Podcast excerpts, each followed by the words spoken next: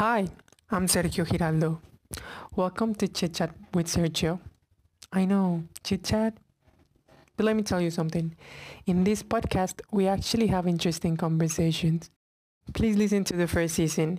For this first season, I have two episodes in English and five in Spanish.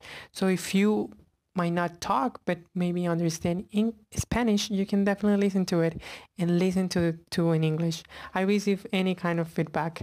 In this podcast, we'll be touching bases on different topics with specialists, amateurs, or just someone with an interest. Feel free to listen and thank you for your support.